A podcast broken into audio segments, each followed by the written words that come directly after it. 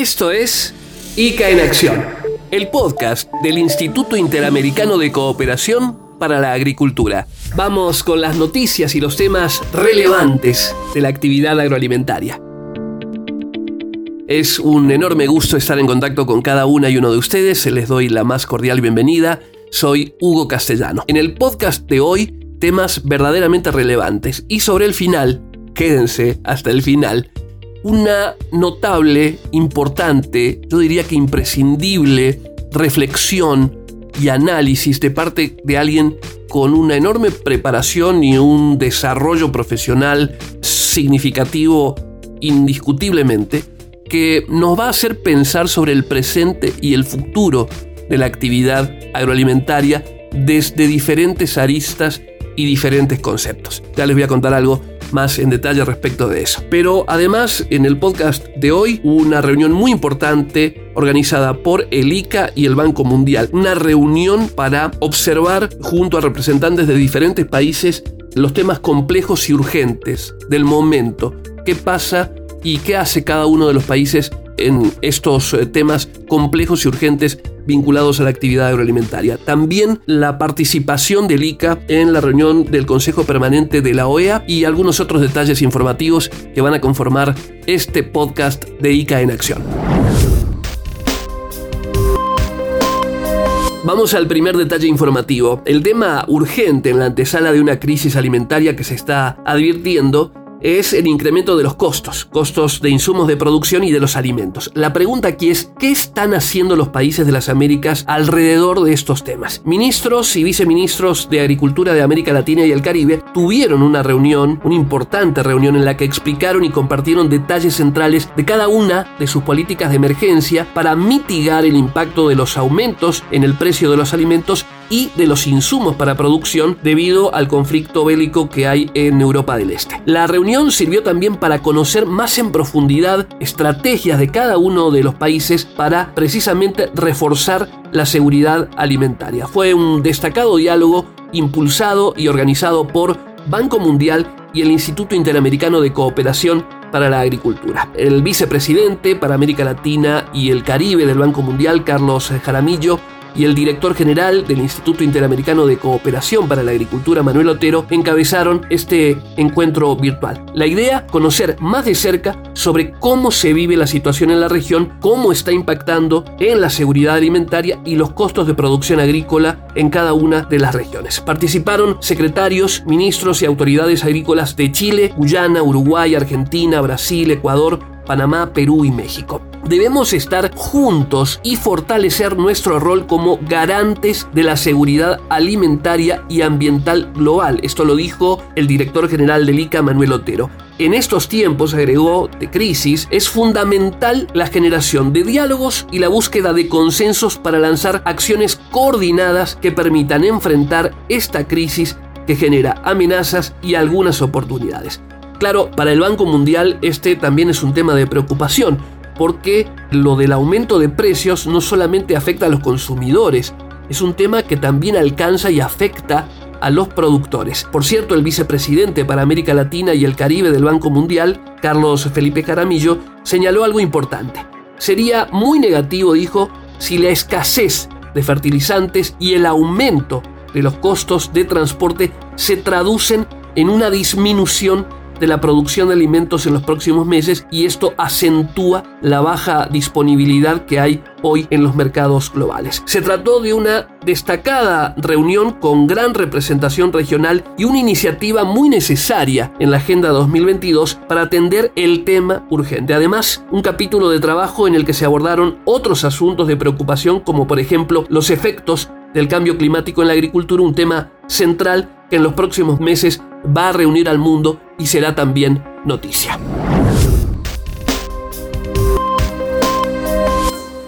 La noticia en días recientes estuvo en el Salón de las Américas, en el edificio principal de la OEA en Washington. Allí tuvo lugar la sesión del Consejo Permanente de la Organización de Estados Americanos. La seguridad alimentaria es un tema que está hoy a tope de la agenda mundial. Esto lo expresó en la reunión Manuel Otero, el director general del ICA que participó de este importante encuentro. Otero también habló de la necesidad de profundizar el trabajo conjunto de organismos de cooperación y financiamiento internacional para afrontar la crisis. Allí destacó la relevancia del Observatorio de Políticas Públicas para los sistemas agroalimentarios, una herramienta digital que el ICA presentó en marzo pasado para cambiar la forma de diseño de políticas en las Américas que desarrollen capacidad de respuesta y resiliencia a los riesgos del presente y a futuro. El coordinador general del observatorio, Joaquín Arias, fue concreto en la presentación de la reunión del Consejo Permanente. Habló del problema de la concentración en el mercado mundial tanto del lado de la oferta como de la demanda de fertilizantes.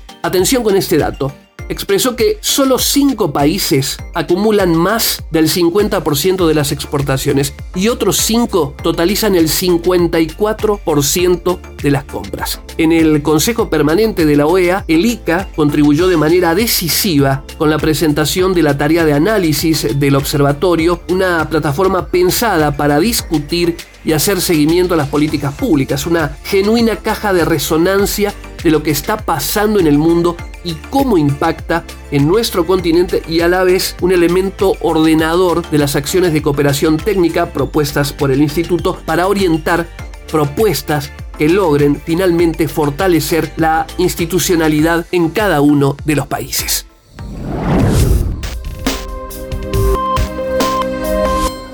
¿Cómo enfrentar los desafíos agroalimentarios del presente?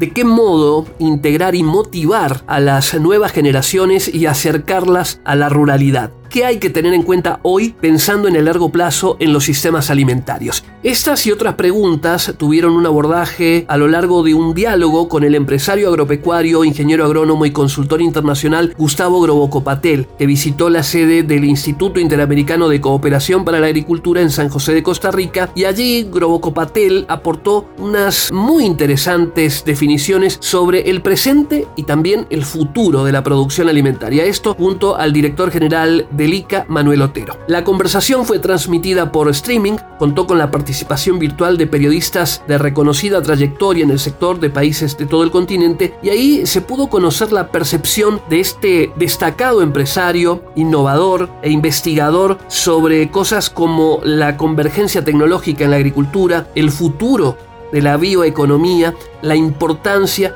de la integración regional bajo una agenda sólida. Concretamente y sobre el actual escenario Grobocopatel dijo esto. Escuchen con mucha atención. Son varias, varias crisis acumuladas, ¿no? y que, van trayendo otras crisis, ¿no? O sea, estamos viendo ahora una crisis sobre el tema del mercado financiero, que eso no sabemos cuáles pueden ser las consecuencias, hasta dónde llegar. Evidentemente hay una, un problema de, digamos, de inflación que es absolutamente nuevo para muchos países que no están acostumbrados, acceso a los combustibles, bueno, en fin, me parece a mí que hay que tratar de acompañar este proceso, digamos, hasta que se reacomode nuevamente la economía y se va a reacomodar. Este, seguramente estas crisis o las guerras no dejan las cosas como estaban. Hay cosas nuevas que probablemente aparezcan. Yo creo que el tema de nueva relación entre los países, nuevos temas vinculados con seguridad alimentaria, nuevas relaciones, probablemente se fortalecerán vínculos con países proveedores de materias primas y ahí me parece que en América Latina tenemos una oportunidad enorme. América Latina es una gran superficie fotosintética, la más importante del mundo, por varias razones. Primero porque hay agua abundante, porque hay tierra y porque hay cultura en la gente, la gente sabe trabajar en el campo. Esas tres cosas no son, no, no existen las tres tan intensamente en el resto del mundo como lo es en América Latina y eso es producción de alimentos. Y hoy sabemos que la fotosíntesis no solamente produce alimentos, sino múltiples productos para la construcción, para la vivienda, para la vestimenta, para la energía, la medicina, en fin, lo que llamamos bioeconomía. La agenda presente, los problemas a resolver, ¿cuáles son en la mirada de Grobo Copatel? Mi mirada esperanzadora no es este, tampoco ingenua, ¿no? O sea, tenemos un problema con la deforestación, hay que controlarlo, hay que evitarlo, hay que regularlo. Este, tenemos el problema del manejo de residuos químicos y de productos y hay que eh, ir poniendo foco en, esas, en estas cuestiones. En fin, hay dos o tres temas de la agenda, el tema del agua. La siembra directa resolvió el problema de la erosión y la degradación, pero en algunos lugares donde no se usa siembra directa, la erosión y la degradación siguen siendo problemas centrales. En fin, tenemos una agenda como para entretenernos, pero vamos en el buen camino, creo. ¿Cómo involucrar a los jóvenes en la ruralidad? Grobo Copatel decía esto. Yo creo que los jóvenes se van a involucrar más en la medida que haya desarrollos o que el campo sea desafiante, o que la zona rural genere desafíos, desafíos laborales, desafíos humanos, de forma de vida. Me parece a mí que todo el tema de la tecnología, de la digitalización, y eso está llamando a jóvenes a trabajar. Lo que dije yo de que hay que alquilarle la tierra a los viejos parece un chiste, pero no, está basado en eh, una fortaleza conceptual muy importante. Tiene que haber un cambio de mando en la gestión de lo agrícola. Y ese cambio de mando en la gestión no necesariamente implica un cambio en la propiedad de la tierra. Se puede hacer a través de mecanismos de tercerización, de mecanismos de alquileres y demás. Bueno, me parece que eso hay que dejarlo que ocurra. Hay que dejar que, los, que se hagan empresas de tecnología, que se instalen proveedores de servicios, desvincular, desacoplar la propiedad de la tierra de la gestión y que a la gestión vengan jóvenes con otras capacidades para llevar adelante el proceso de transformación que he mencionado. El papel del ICA fue también referenciado por Boco Patel. ¿Qué dijo respecto del ICA? Lo escuchamos. Yo creo que el ICA tiene una capacidad de interlocución y una legitimidad a nivel público que hay pocas instituciones que lo tienen. Entonces me parece a mí que el ICA, además de su propiedad, tiene que ser un instrumento que de alguna manera amalgame todas estas piezas que están funcionando separadas. me parece que ese rol que, que Manuel está liderando es muy importante y el ICA, ¿no? que es muy importante, acercar a los gobiernos con los empresarios, las ONG, el sector académico, el sector del trabajo, por supuesto, en todos los países y con una agenda regional a veces cuando la agenda es muy nacional podemos tener problemas o vemos que hay las discusiones, pero cuando la agenda es regional, eh, ahí cambian poco, ahí hay como más un alineamiento más fácil y más rápido, ¿no? Todo un cambio en los diferentes bloques regionales, el Mercosur, la, la Alianza del Pacífico y la integración entre esos bloques.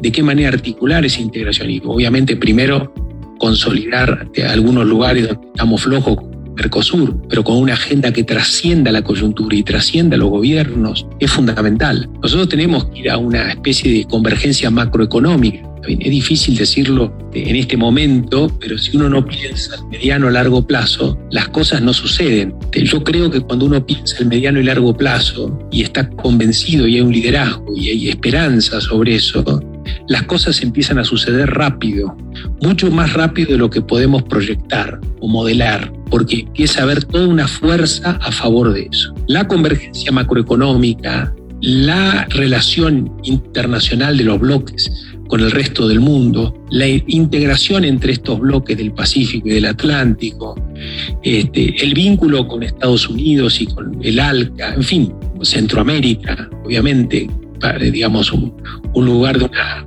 diversidad, riqueza, potencial este, enorme, para mí son las agendas que, que el IICA puede liderar como ninguna otra por la legitimidad que tiene.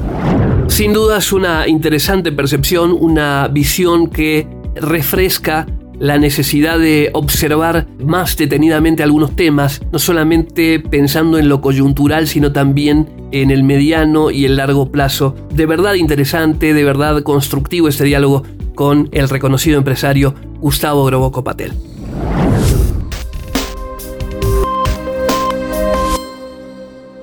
Y así llegamos al final de otro podcast una reunión informativa con algunos de los temas más destacados de la actividad agroalimentaria, de la agenda de este 2022, pero yendo un poquito más allá de la noticia e inscribiendo este resumen en un espacio para reflexionar sobre el mundo que tenemos y sobre aquello que queremos pensando en el futuro. Para los próximos episodios, atención, les vamos a contar a propósito de la COP27, la conferencia de partes sobre el tema del cambio climático. ¿Cuándo va a ser? ¿Cuál va a ser su sede? ¿Qué participación va a tener el ICA en este encuentro internacional? Lo vamos a conocer a ese detalle en próximos podcasts. Me despido, soy Hugo Castellano, gracias por escucharnos, gracias por acompañarnos. Esto fue ICA en Acción, el podcast del Instituto Interamericano de Cooperación para la Agricultura.